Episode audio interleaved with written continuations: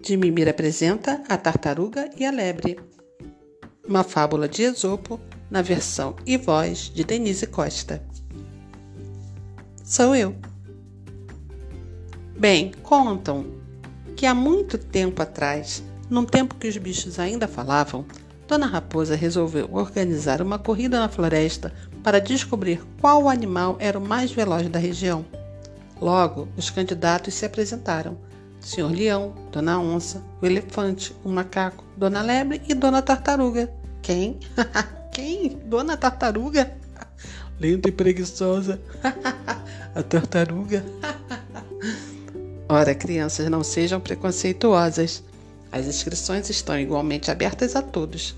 Seja muito bem-vinda, Dona Tartaruga. E assim, as inscrições foram realizadas com sucesso. Chegado o dia do evento, já bem cedo, o local onde a corrida aconteceria estava parecendo uma festa. Era tanto animal, tanto bichinho para lá e para cá, haviam vindo de diversas florestas diferentes só para assistir à competição. Na largada, aguardando o momento de começar, exibiam-se os candidatos. Senhor Leão, com sua fitinha de rambo ao redor da juba. Dona Onça passava batom o macaco fazia corações com o rabinho. O elefante, um pouquinho acima do peso, estava meio enrolado tentando amarrar o cadarço do tênis com a tromba. Nossa, será que ele vai conseguir? Dona Lebre, ansiosa, pulava de um lado a outro, esperando a corrida começar. Somente Dona Tartaruga estava bem calminha. Parecia que nada acontecia a seu redor. Foi quando Dona Raposa chegou, ergueu a pata e fez a contagem regressiva. É três, é dois, é um, valendo.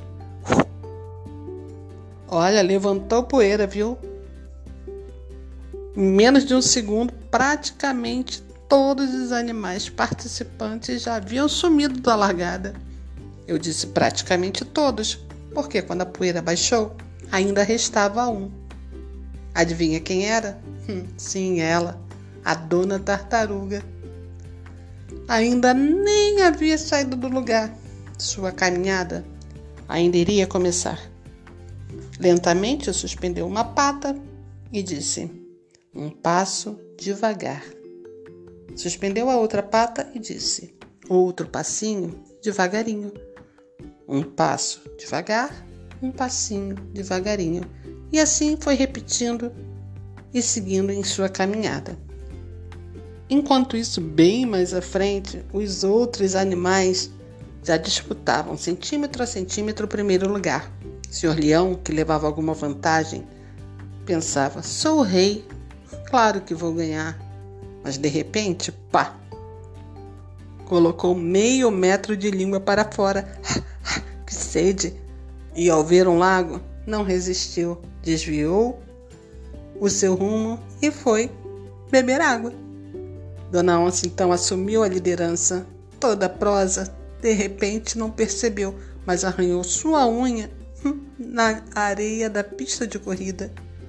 Olhou para a pata e disse: Ai, meu acrigel, não posso ficar assim. Vou agora ligar para a manicure para ver se ela tem horário para me atender.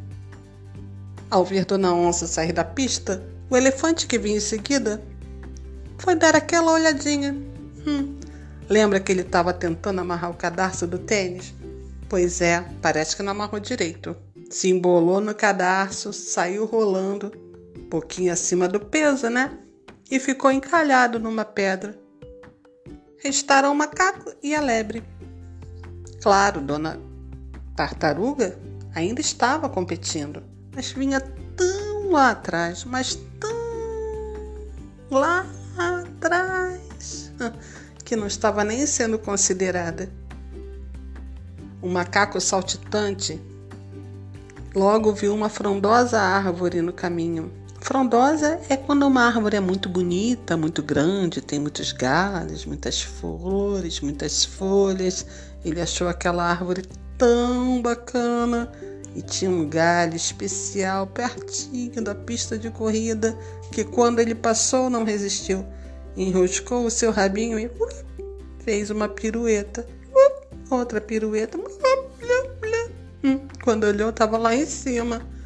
A árvore é tão alta e tão divertido fazer aquilo que ele resolveu ficar por lá e de lá de cima ficou olhando Dona Lebre se aproximar muito da linha de chegada. De fato, faltavam poucos metros para ela vencer a corrida. Ela olhou para trás e viu quão distante a tartaruga ainda estava da chegada. Pensou: essa eu já venci. Vou atravessar, faltam poucos metros. Mas de repente parou. Ora, que graça tenho vencer agora. Dona Tartaruga não vai ver minha vitória. Ainda está tão distante. Gostaria que ela visse, porque achei ousadia dela se inscrever nessa corrida. Já sei. Vou sentar-me aqui na grama, antes da linha de chegada. Fico aqui aguardando. Quando ela estiver se aproximando, dou apenas uma corridinha e ela vai ver a minha vitória bem de perto. Quero ver a cara dela. E assim Dona Lebre fez. Sentou-se na graminha, cruzou as pernas, colocou seu fone de ouvido com música, colocou óculos escuros, cruzou também os braços e ali ficou, hum, olhando Dona Tartaruga vindo ainda ao longe, um passo devagar, outro passinho devagarinho, um passo devagar. Outro passinho devagarinho, tá devagar, passinho. Ai, coisa chata, dona tartaruga, a senhora me dá um sono. Mas a senhora me dá um sono. Gente, Eu vou repetir baixinho. Dona Lebre dormiu. É, Dona Lebre adormeceu olhando, esperando a tartaruga passar por ela. Olha, na verdade, a tartaruga ainda vinha bem distante. Passe devagar, um passinho devagarinho, sim. E se eu fosse contar quantos passos a tartaruga deu para chegar até onde Dona Lebre estava, ai, a gente ia passar a noite aqui contando.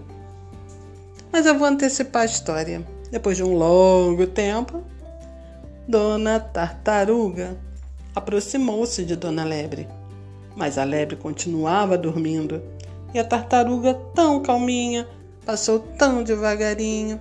Passe devagar, um passinho devagarinho, um passo devagar, um passinho devagarinho, um passo.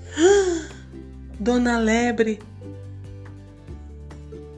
acorda! A tartaruga cruzou a linha de chegada. Mas Dona Lebre não acordou.